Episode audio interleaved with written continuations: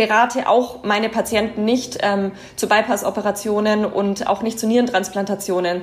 Ja, ich war da bei allen mal irgendwann mal während meines Studiums in irgendwelchen Praktika mit anwesend, bin aber nicht in der Lage, ähm, dazu zu beraten, weil ich mich nicht ausreichend dazu auskenne. Und genauso würde ich mir das eben auch von ähm, solchen Kinderärzten wünschen, dass sie sich zurückhalten ähm, zu Themen, zu denen sie offen gestanden keine Ahnung haben.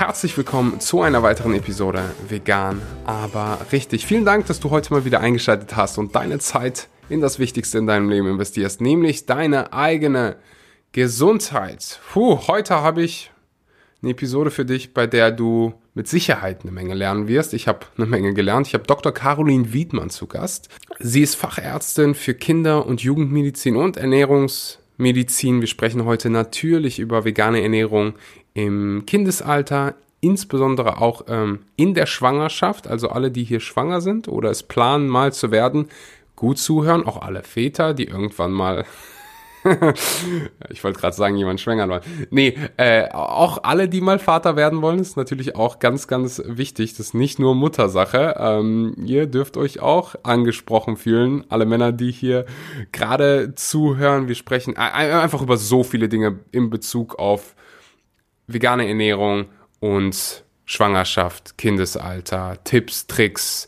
Äh, Caroline erklärt uns, warum es nicht ganz so einfach ist, alle Nährstoffe abzudecken, aber wie man es dann doch hinkriegt, egal ob du vegan bist oder nicht vegan, äh, in der Schwangerschaft, insbesondere in der Schwangerschaft, kann es mit dem einen oder anderen Nährstoff ganz schön tricky werden und Caroline gibt heute so viel Mehrwert raus, so viele Tipps raus. Und ähm, ja, ich finde, jeder sollte bis zum Ende dabei bleiben. Bevor es losgeht, ein ganz kurz ganz kurzes Dankeschön an den Sponsor der heutigen Episode. Das ist die Coro Drogerie, meine Lieblingsdrogerie. Ist eine Online-Drogerie. Das Wort Drogerie habe ich jetzt viermal erwähnt. Da gibt es alles, was das vegane Herz so begehrt. Vegane Nussbutter, Datteln, äh, Vollkornreis, einfach diese, ja, ich, ich bin mir sicher, du hast schon mal eine Drogerie besucht, also kannst du dir das vorstellen. Da gibt's aber noch so das ein oder andere vegane Highlight. Ich weiß, ich erwähne hier die Nussbutter jedes Mal, aber das ist äh, aus einem sehr, sehr guten Grund, weil das einfach, ich habe noch nie eine bessere gegessen und es sind wirklich keine anderen Zutaten als 100% Nüsse. Mein Geheimtipp, den ich ähm, neulich entdeckt habe, die Haselnussbutter von Coro, schmeckt einfach wie Nutella, aber sind einfach nur 100% Haselnüsse. Ansonsten ähm, sind auch die Datteln sehr, sehr gut. Tob dich einfach mal aus. Guck dich mal um bei der Coro Drogerie. Den äh, Link dazu findest du unten in der Beschreibung oder einfach ja corodrogerie.de mit dem Code Axel kannst du 5% auf jede deiner Bestellung sparen. Also gerne immer, wenn du bestellst, den Code Axel äh, hinzufügen. Damit kannst du 5% sparen. So, und jetzt geht's los mit der Episode. Ganz viel Spaß damit.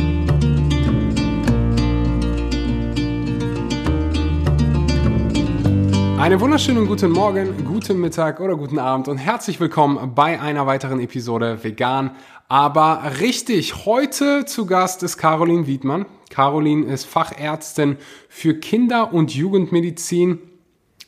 Herzlich willkommen, Caroline. Vielen Dank, Axel. Vielen Dank für die Einladung zu deinem Podcast. Freut mich sehr. Sehr, sehr gerne. Du arbeitest derzeit, wenn ich das richtig äh, gestalkt habe, ich schaue mir mal meine Gäste vorher genau an, du arbeitest derzeit in einer äh, allgemein pädiatrischen Praxis in der Nähe von München, ist das richtig? Genau so ist es, richtig. Das ist in Gilching für die, die in München wohnen. Behandelt ihr auch Menschen mit einem gebrochenen Herzen, weil heute ist Mittwoch, gestern hat Deutschland verloren und mir geht es immer noch nicht ganz kurz. wir, ja, ja, wir haben, wir haben tatsächlich leider, es ist äh, ja gar nicht so lustig manchmal, wir haben tatsächlich, ähm, also das ist ja in der Kinderheilkunde tatsächlich ein ähm, zunehmendes ähm, Thema tatsächlich, ne? die ähm, auch ähm, psychischen Erkrankungen, die auch zunehmend sind. Früher waren die Kinderärzte in erster Linie für Infektionserkrankungen zuständig, Masern, Mumps, Röteln etc. Jetzt ähm, hm. ist das gar nicht mehr so unser Thema, sondern ja, die gebrochenen Herzen, ja, die nehmen zu. Ja, das ist tatsächlich so. Ob sie jetzt kann aufgrund ähm, des äh, gestrigen ähm, Trauerspiels gebrochen sind, kann ich nicht sagen, weil ich heute nicht in der Praxis war. Erst okay, morgen wieder. Okay, okay. okay, ich, ich freue mich auf dein Feedback. Du bist heute aber natürlich nicht da, um äh, mit mir über Fußball zu sprechen, sondern über vegane Ernährung in Bezug auf Kinder, Jugendliche und auch ähm, Schwangere.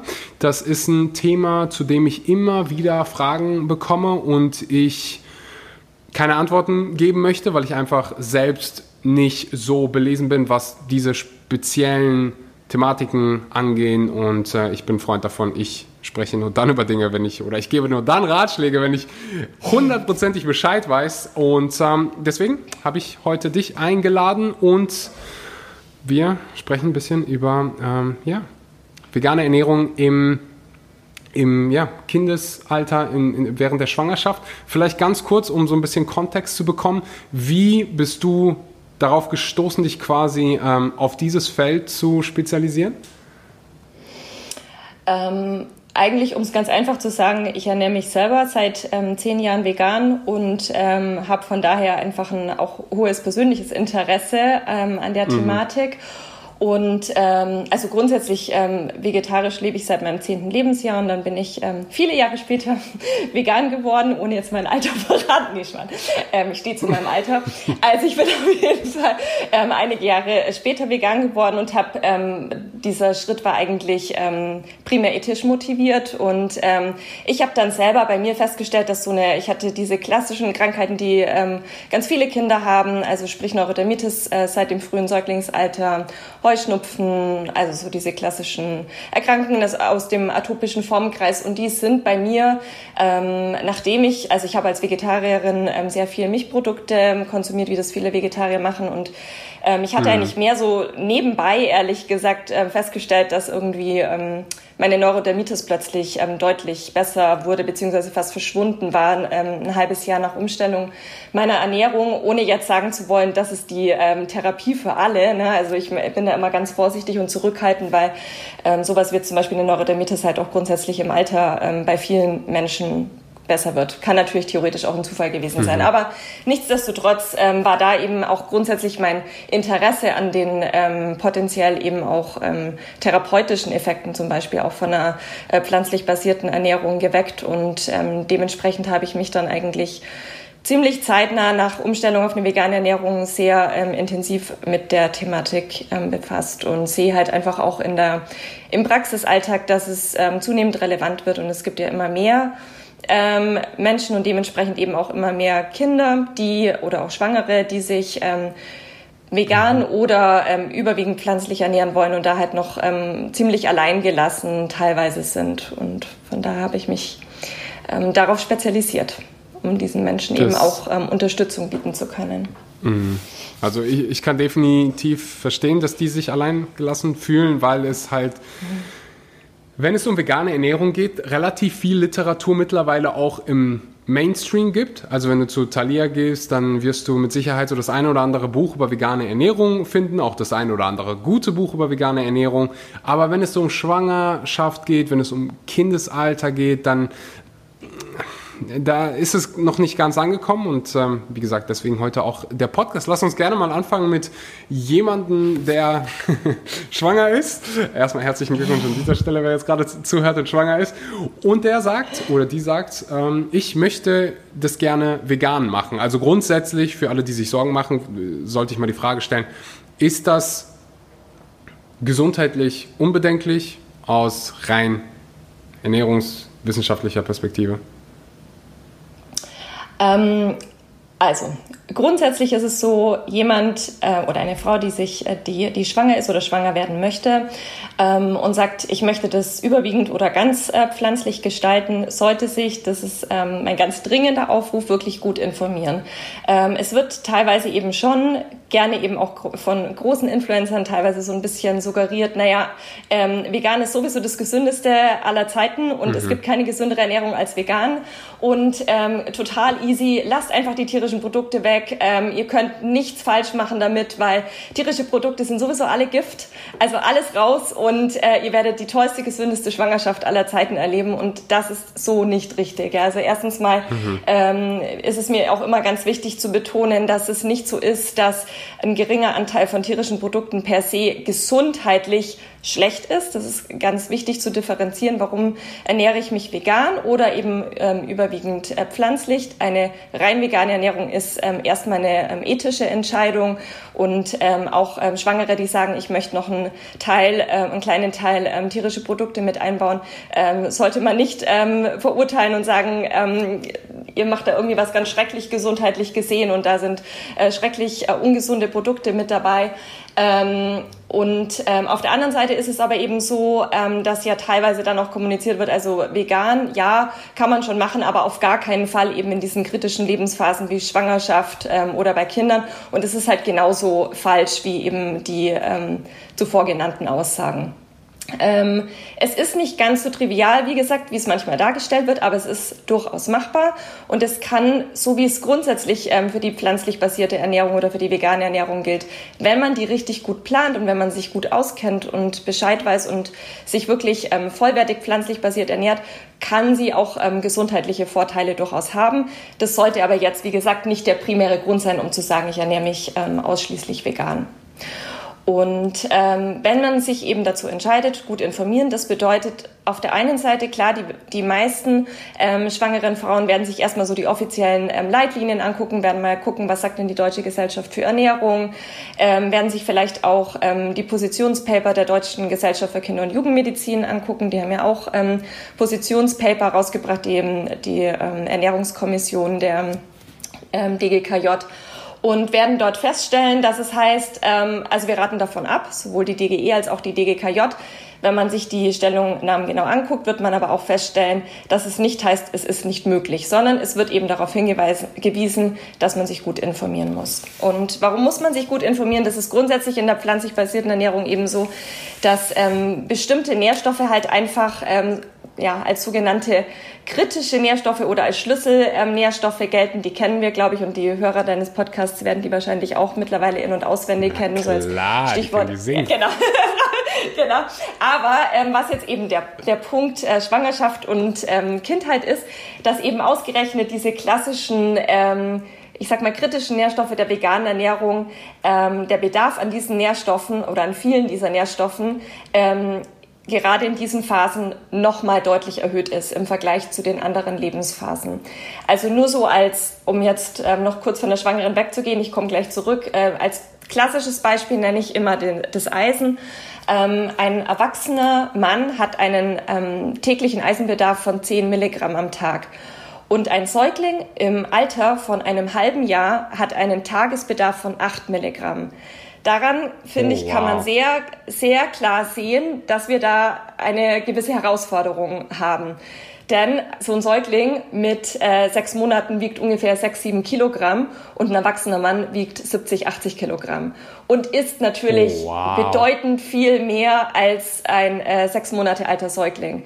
Das heißt, wir müssen, da kommen wir wahrscheinlich noch drauf, irgendwie gucken, wie können wir möglichst viel Eisen in die Ernährung von so einem Säugling packen und das ist eine Herausforderung. Das ist nicht so ganz trivial, das muss man ganz klar so sagen. Ist und, das, ähm, sorry, dass ich Thema, da ganz kurz -hmm. unterbreche, ist das, äh, aber das würde ich mal sagen, ist, ja, ist eine große Herausforderung, nicht nur für Veganer äh, und Veganerinnen, äh, sondern genau. auch für in der mischköstlichen Ernährungsweise. Wenn ich das richtig, richtig habe, ist, also gibt es viele Studien, wo Veganer und Veganerinnen äh, deutlich oder besser abschneiden als Mischköstler, was den Eisenbedarf angeht. Und jetzt, wenn ich so an die Durchschnittskost denke, dann, dann wird es doch da auch nicht super einfach sein, ähm, auf den Eisenbedarf dann zu kommen, oder? Absolut das ist für, für alle eine Herausforderung, ist für alle Säuglinge eine Herausforderung. Ähm, die klassische ähm, Empfehlung ist ja für omnivore ernährte Säuglinge, dass sie anfangen mit diesem klassischen deutschen ähm, Gemüse, Kartoffel, Fleischbrei, ähm, wo dann eben diese 20 bis 30 Gramm Rindfleisch oder rotes Fleisch ähm, drin sein sollen, um eben den Eisenbedarf zu decken, wo man jetzt aber auch wissen muss, dass eben in diesen ja, 20, 30 Gramm Rindfleisch äh, maximal ein ähm, Milligramm Eisen zu finden ist. Das zwar sehr gut bioverfügbar ist, aber auch ein omnivor ernährtes Kind muss noch sieben Milligramm Eisen über andere Quellen als über Fleisch ähm, zu sich nehmen. Und es ist eine mhm. Herausforderung und das sehe ich auch immer wieder im Alltag, ähm, weil wir jetzt nicht ganz wenige ähm, Säuglinge und Kleinkinder haben, die einen Eisenmangel haben und die eben omnivor ernährt sind. Also das ist grundsätzlich eine Herausforderung.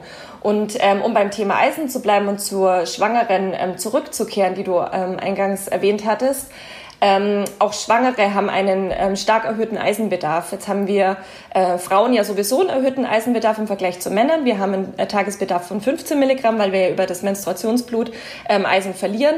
Und ähm, eine Schwangere hat den doppelten Eisenbedarf. Die braucht 30 Milligramm am Tag. Und ich weiß nicht, ob du das schon mal gemacht hast. Ich mache manchmal ähm, zum Spaß mehr oder weniger mal so ein bisschen Nährstofftracking bei mir. Ja, und wenn ich so einen richtig, wenn ich einen richtig krass optimalen Tag ähm, hinlege, dann schaffe ich sogar ein bisschen über 30 Milligramm am Tag. Aber das ist schon, das sind schon Tage, da achte ich explizit wirklich auf sehr nährstoffreiche äh, Mahlzeiten mhm. und ähm, dass ich wirklich die eisenreichsten Versionen mir aussuche. Und das ist ähm, also ehrlicherweise fast ein bisschen unrealistisch, muss man sagen. Ähm, bei den meisten äh, Schwangeren würde ich sagen. Da kommt ja zum einen schon mal dazu, ne, die Schwangerschaftsübelkeit am Anfang äh, macht es einem jetzt nicht unbedingt leicht, ähm, sich ähm, wahnsinnig ausgewogen zu ernähren. Viele haben ja dann auch wirklich Gelüste auf äh, eher auf saure äh, Colaflaschen als auf irgendwie Linsen, ähm, Linsensalat. Und ähm, auch danach ist es, und auch da kommen wir wieder zu dem Thema Omnivore oder vegan, ist es für ähm, Schwangere aus Erfahrung eigentlich ähm, grundsätzlich wirklich schwierig, auf diese 30 Milligramm zu kommen. Und in der Realität sieht es so aus, dass quasi fast alle Schwangeren irgendwann dazu übergehen, ein Eisensupplement ähm, zu verwenden. Mhm. Omnivore das oder vegan. Das wäre gleich eine Frage ja, gewesen. Ich habe gerade mal bei mir, äh, während du gesprochen hast, in meinem, ich benutze Chronometer, ich weiß nicht, ob du es auch benutzt. Ja, ja, ja, genau. Ja, ähm, mich fragen mal alle, deswegen sage ich immer Chronometer, Chronometer, ja. keine Partnerschaft oder so. Ähm, aber ja, die sind eigentlich ganz nice. Ich habe nachgeguckt, da habe ich neulich ein ähm, Full Day of Eating gemacht und dafür habe ich diese Nährstoffanalyse gemacht. 42,5 Milligramm, aber halt auch bei mhm. 4.500 Kalorien. Ähm, ja, genau. ich esse halt, also, esse halt auch eine Tonne wirklich genau. jede Menge äh, vollwertige Lebensmittel und äh, kann mir dann vorstellen, dass das bei weiß ich nicht, einer äh, zierlichen Frau äh, schwieriger werden könnte, die irgendwie, keine Ahnung, 2000 Kalorien braucht, um ihr Gewicht zu halten. Puh, äh, holla die Waldfee.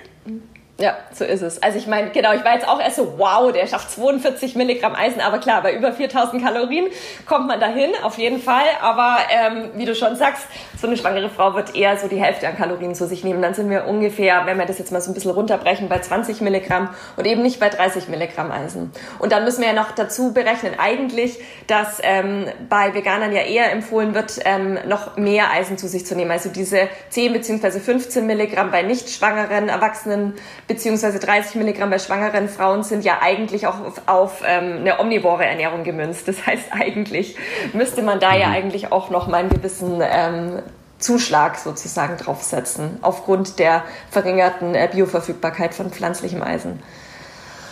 Mhm. Und du empfiehlst dann in dem Fall einfach ein Supplement? Ähm, du meinst bei Schwangeren?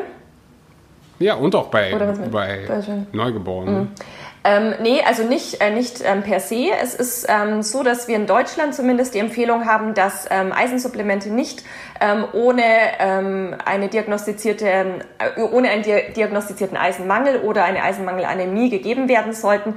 Das bedeutet nur, wenn ich im Blutbild einen Hinweis darauf habe, dass ich tatsächlich auch einen vorliegenden Eisenmangel habe, sollte ein Supplement verwendet werden.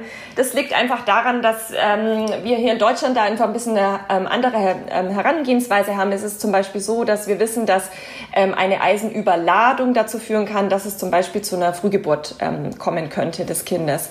Und ähm, es gibt ja zum Beispiel auch seltene, aber vielleicht auch äh, vorher unerkannte Eisenspeichererkrankungen. Und wenn ich auf so eine unerkannte Eisenspeichererkrankung einfach mal blind ein Eisensupplement draufhau, kommt natürlich jetzt auch wieder auf die Menge drauf an. Ne? Wenn ich jetzt einfach 5 Milligramm Eisen am Tag supplementiere, da passiert jetzt nicht viel.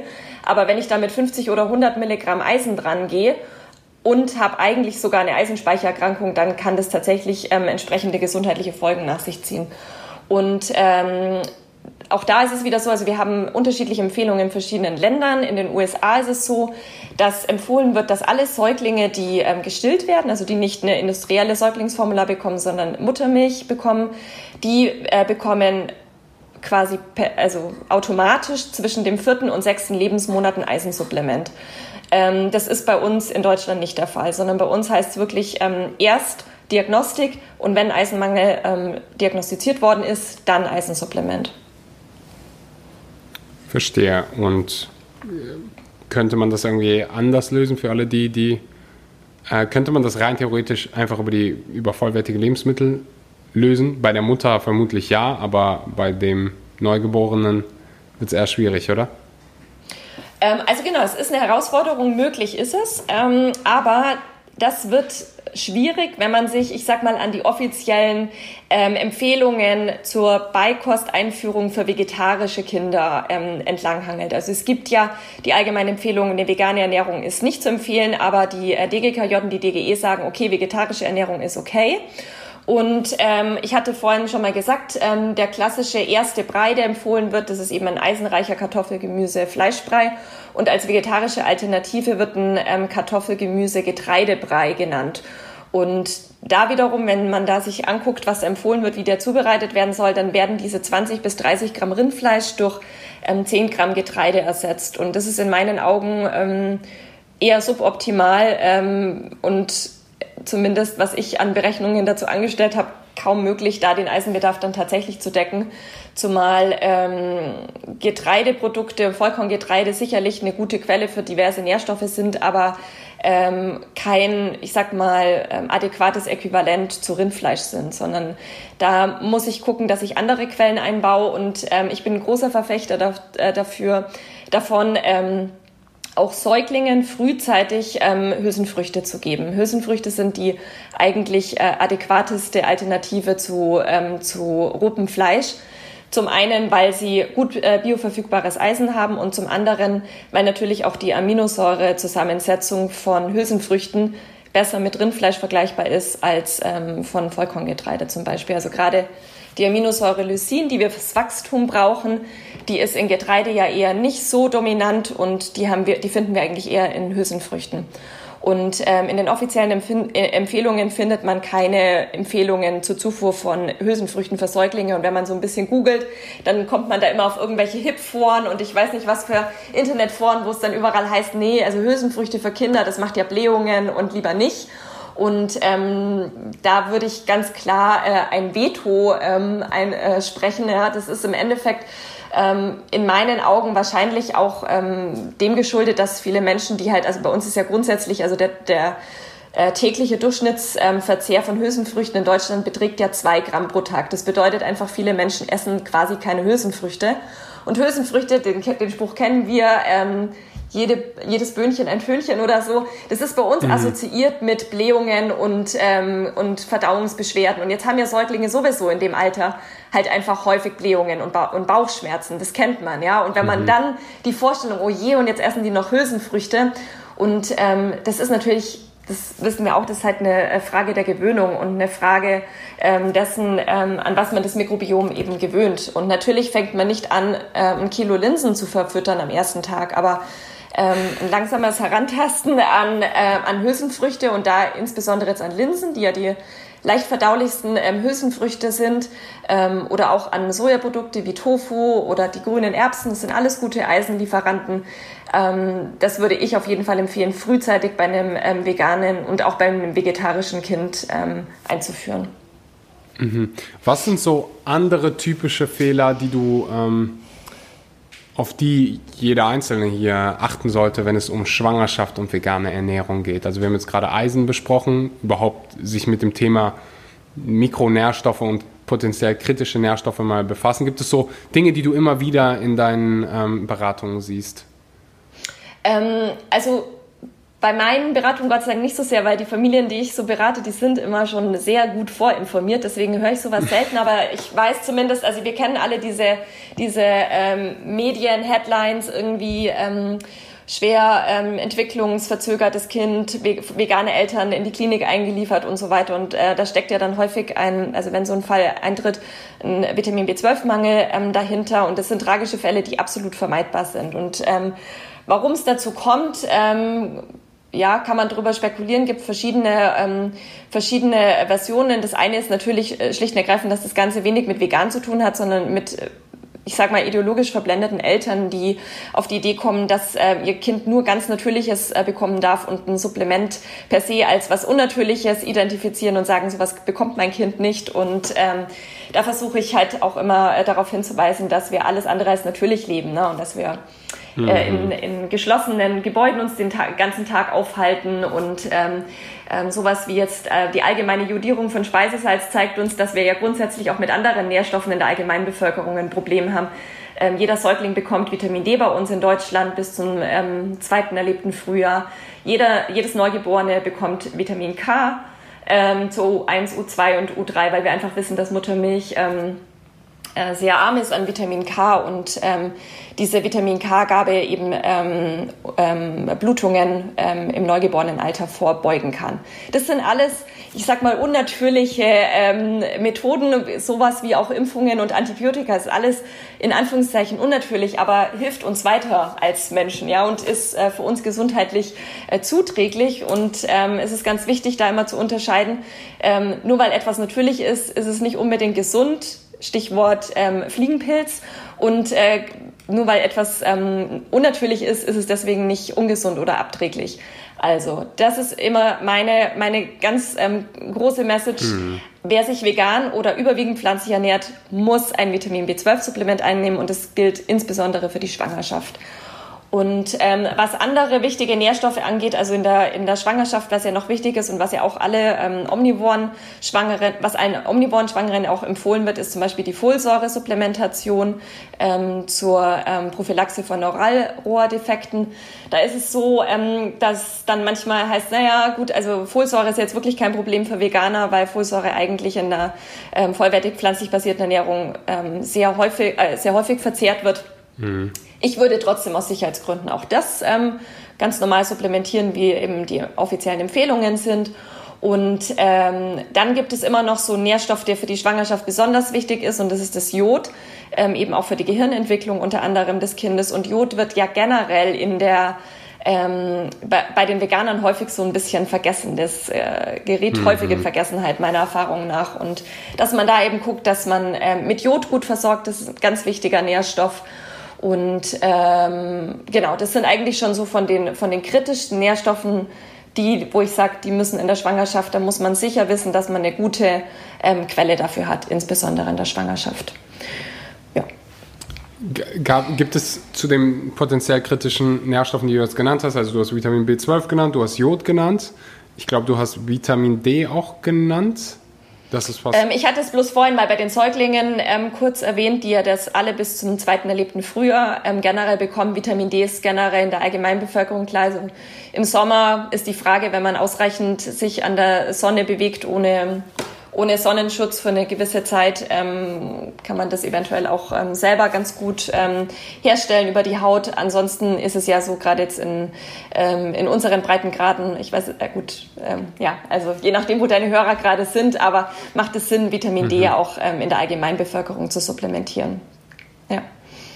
Mhm. Gibt es so einen großen Unterschied, außer halt Eisen hast du jetzt genannt, wo du sagst, darauf besonders achten für Schwangere? Ähm, mir fällt ein, weiß nicht, ob es hundertprozentig stimmt, ich weiß nicht, wo ich es gelesen habe, aber das hat mich damals so fasziniert, dass die Omega, also das ist die Behauptung, korrigiere mich bitte, wenn ich falsch liege, dass die Omega-3-Aufnahme, Absorptionsrate mhm. der schwangeren Frau sich verbessert, sobald sie schwanger mhm. wird. Das fand ich mhm. einfach so Mhm. So ein Wow, mhm. mal wieder vom mhm. menschlichen Körper. Mhm. Ah, wir müssen jetzt hier Omega-3 äh, nicht nur für dich aufnehmen, wir müssen es auch noch für ein Baby aufnehmen, äh, für ein Säugling. Und ähm, ich finde es einfach ultra krass.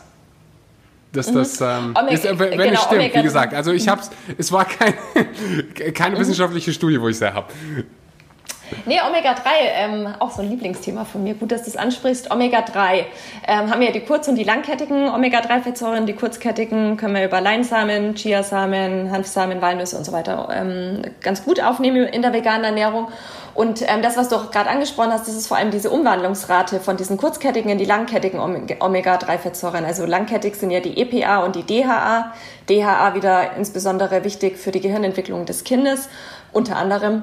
Und ähm, diese Umwandlungsrate von kurz- zu langkettigen Omega-3-Fettsäuren, die ist ähm, insbesondere bei schwangeren Frauen generell zwar bei Frauen höher als bei Männern und eben bei ähm, schwangeren äh, Frauen eben nochmal höher. Das ist äh, von der Natur schon ganz nett eingerichtet. Aber es ist tatsächlich so, dass ähm, die ganz klare Empfehlung besteht, ähm, in der Schwangerschaft und in der Stillzeit mindestens und eigentlich auch ähm, im äh, Kleinkindesalter auf jeden Fall, also Säuglings- und Kleinkindesalter, mit ähm, den präformierten langkettigen Omega-3-Fettsäuren zu supplementieren, also ein DHA-Supplement einzunehmen. Einfach auch deswegen, weil diese ähm, Umwandlung von kurz- zu langkettigen Omega-3-Fettsäuren im Gewebe stattfindet und ähm, diese, ähm, diese Weitergabe sozusagen über die Muttermilch nicht so stattfindet, wie, wie wir uns das wünschen würden, wenn die Mutter nur kurzkettige Omega-3-Fettsäuren zu sich nimmt. Ähm, von daher da die ganz klare Empfehlung auf jeden Fall. Eine, ein äh, Supplement einzunehmen. Und da bieten sich ja zum Beispiel diese Mikroalgenöle an, ähm, die präformiertes DHA bieten. Okay, also das ähm, gilt das auch für, für Kinder, also für die Schwangerschaft, klar. Ähm, aber danach gibt es da so ein Alter, wo man sagen kann, ab jetzt darf das Neugeborene mit Omega-3 supplementieren, sollte es. Mhm. Also es ist ja so, dass ähm, über die, also in den ersten sechs Monaten ist ja die ideale Ernährung des Kindes ähm, Muttermilch.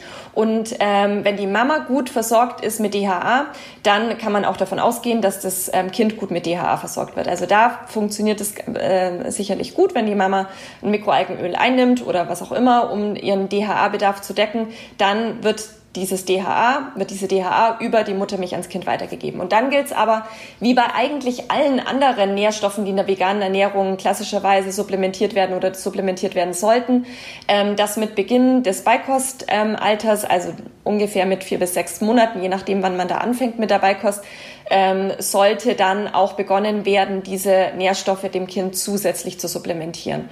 Und da gibt es keine, momentan bisher keine offiziellen Empfehlungen in Deutschland für die, für die Menge, wie viel DHA jetzt zum Beispiel so ein Säugling bekommen sollte. Ich orientiere mich da immer ganz gerne an den Empfehlungen ähm, in den USA, wo es so ist, dass zumindest ab dem ersten Geburtstag werden so in etwa 150 Milligramm ähm, DHA am Tag ähm, für pflanzlich basierte ähm, Kinder empfohlen. Und ähm, das, ist, das würde ich so als Richtwert sehen, ähm, wo man sagen kann, also so mit Beginn des Beikostalters ähm, dann entsprechend in ungefähr dieser Höhe ähm, mit DHA zu supplementieren. Mhm. Für Menschen, die sich mehr mit der Materie äh, beschäftigen wollen, ich habe es ganz am Anfang angesprochen, ich habe so manchmal das Gefühl, es gibt so einen Mangel an, ja, Informationen über das Thema Vegan und Schwangerschaft? Gibt es Bücher, die du empfehlen kannst? Gibt es, weiß es nicht, YouTube-Kanäle, die du empfehlen kannst zu den Themen? Weil ich halt auch einfach selber ganz oft die Frage bekomme und halt auch äh, für mich selbst gewappnet sein will und helfen, damit ich mal wenigstens irgendwie eine, eine Quelle geben kann oder hier. Mhm. Ähm, weiß nicht, schaut da vorbei. Also normalerweise mhm. ist es ganz auf nutritionfacts.org, da bin ich ein Riesenfan von. Da habe ich jetzt selber nicht so viel zu dem Thema gefunden. Mhm. Ähm, also an, an, deutschsprachigen Büchern gibt es zwei Bücher vom Professor Keller und der Edith Gätchen. Die haben einmal ein Buch, ähm, das heißt, ähm, ich meine, vegane Kost in Schwangerschaft, Stillzeit und Beikost. Irgendwie so, Entschuldigung, dass ich den genauen Titel gerade nicht im Kopf habe. Mhm. Und das andere von auch vom gleichen Autorenpaar heißt ähm, vegane Kinderernährung.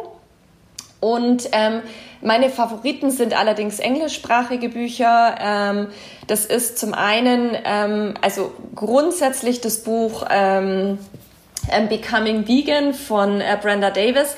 Das ist jetzt kein Buch spezifisch für ähm, vegane ähm, Kinderernährung, aber die hat auch ein relativ großes Kapitel dazu. Und wer jetzt daran interessiert ist, generell mehr sich ähm, in die Thematik vegane Ernährung einzulesen, finde ich dieses Buch großartig, vor allem die Comprehensive ähm, Edition. Und dann hat die Brenda Davis zusammen mit einer amerikanischen Kinderärztin, mit der Reshma Shah, ein Buch geschrieben. Das ist letztes Jahr im November rausgekommen. Und ähm, das heißt Nourish und das kann ich auch sehr empfehlen. Super Buch. Und ähm, ganz, ganz neu rausgekommen jetzt im Mai. Jetzt muss ich schnell schauen. Ich habe das Buch neben mir. Das heißt The Plant-Based Baby and Toddler.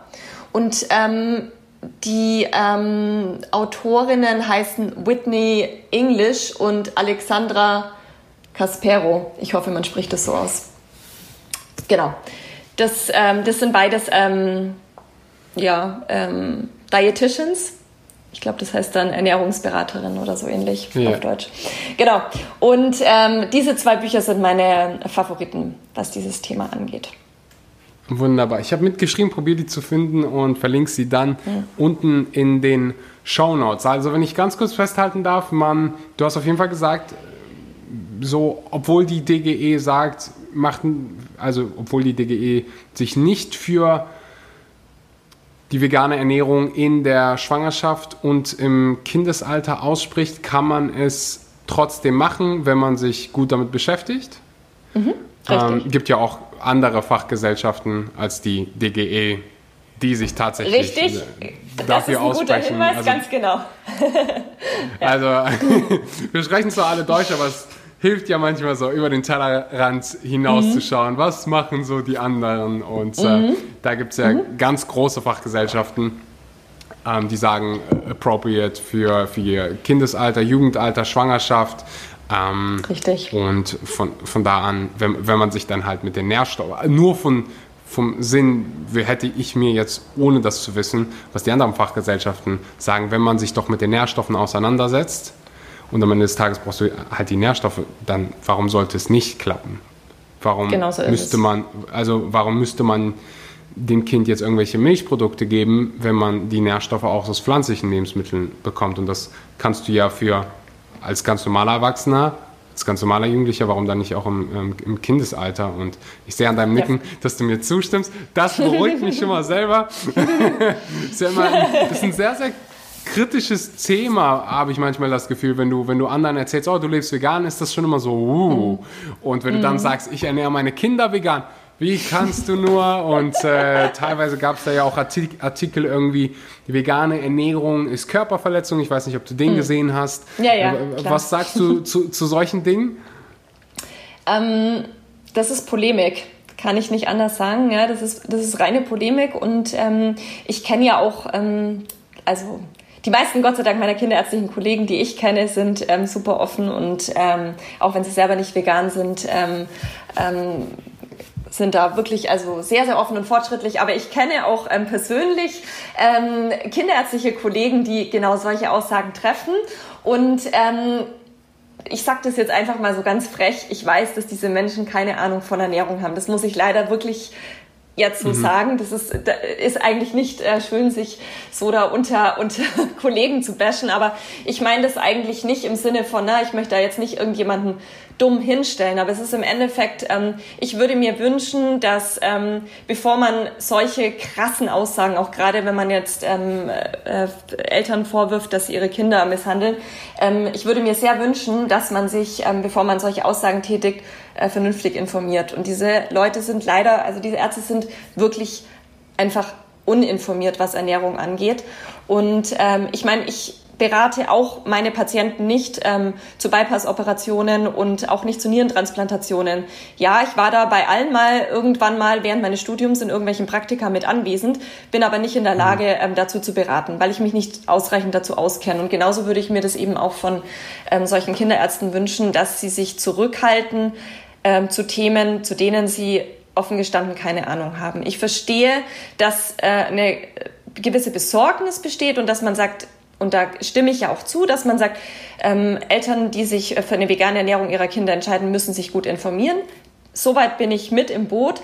Aber dann muss man auch einen Schritt weitergehen und dann schon auch sagen, also wenn ich jetzt wirklich Aussagen dazu treffen möchte, ist es möglich oder nicht, dann muss ich mich mit der Thematik auseinandersetzen, bevor ich solche Aussagen tätige. Mhm. Sehe ich genauso. Ich glaube, du bist mittlerweile, weiß ich nicht, die fünfte Person, die auf diesen Podcast kommt als Mediziner, Medizinerin, die sowas ähnliches sagt, nämlich, dass man, dass es einen riesen Unterschied gibt zwischen wirklich einer Fachkraft für Ernährung, die sich wirklich mit dem Thema auseinandergesetzt hat und ein Allgemeinmediziner. Also ähm, mhm. Viele der Mediziner haben mir hier gesagt, hey, im Studium, ja, spricht man über Ernährung, aber das ist so ein mickriger Teil, dass ja. die meisten einfach gar nicht in der Lage sind, äh, Auskunft darüber zu geben. Und das nicht, weil sie schlechte Menschen sind, sondern einfach, weil nun das gerade so der Aufbau des Studiums ist. Genau so ist es. Wir lernen, das nicht im, wir lernen das nicht im Studium. Und das ist halt einfach, die mögen in anderer Hinsicht fantastische Kinderärzte sein. Die können bestimmt ganz viele Sachen ganz, ganz toll. Aber Ernährung können sie nicht. Und das ist halt einfach, mhm. man muss halt einfach seine Grenzen erkennen und wahrnehmen. Das finde ich ganz wichtig. Generell in der Medizin, mhm. nicht nur in der Ernährung. Generell im Leben, oder? Generell im Leben, ganz genau so ist es. Ganz genau so ist es, ja. Also äh, bis an dieser Stelle erstmal vielen Dank für deine Zeit, für den Mehrwert, den du hier verbreitet hast.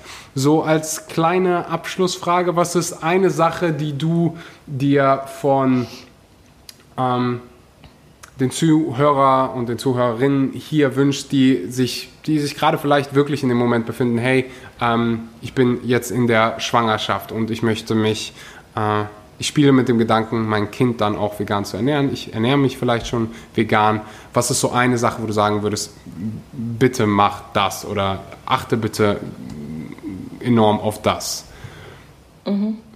Ähm, also grundsätzlich würde ich mir für solche Familien wünschen, dass sie sich, ähm, wie, wie, ich schon gesagt hatte, ne, dass sie sich gut informieren und dass sie sich dessen bewusst sind, mhm. dass es was Herausforderndes ist, aber sich nicht so sehr Angst machen zu lassen und sich nicht von allen Seiten auch insofern verunsichern lassen und ähm, sich äh, Sachen anhören äh, wie äh, du misshandelst dein Kind und um Gottes Willen, sondern ähm, ich finde in solchen Diskussionen, was man immer machen kann, wenn man möchte, wenn man auf eine sachliche Ebene zurückgehen möchte, kann man ja ein paar Gegenfragen stellen und einfach mal fragen, was, vor was hast du denn Sorge? Und ähm, dann auch versuchen, na, weil im Endeffekt, das sind ja meistens keine schlechten und bösen Menschen, die, ähm, die mit solchen Aussagen kommen, sondern die sind, die haben halt im Endeffekt auch Sorge um das Kind, ja, und die kann man ja, also wenn, wenn man auch wirklich merkt, dass der, dass das Gegenüber ähm, interessiert ist an einer sachlichen Diskussion, dann kann man auch entsprechend Gegenfragen stellen stellen und dann auch versuchen, diese Bedenken aus dem Weg zu räumen. Aber ich würde mir eben wünschen, dass weil ich habe wirklich ähm, manchmal Familien auch in der Beratung, die so viel wissen und die sich so gut auskennen in der Ernährung und die total verunsichert sind und die ähm, also ja ähm, das ist ein anderes großes Thema, was wir jetzt nicht mehr schaffen zu besprechen, aber ähm, wo es dann teilweise in Richtung von äh, Fütterungsstörungen geht, ja, weil also diese Eltern so Angst haben, dass sie ihrem Kind nicht alle Nährstoffe bieten können, dass sie dazu übergehen, ne? also dieses, dieses Thema, dass ich versuche, meinem Kind irgendwie das Essen fast schon reinzudrücken.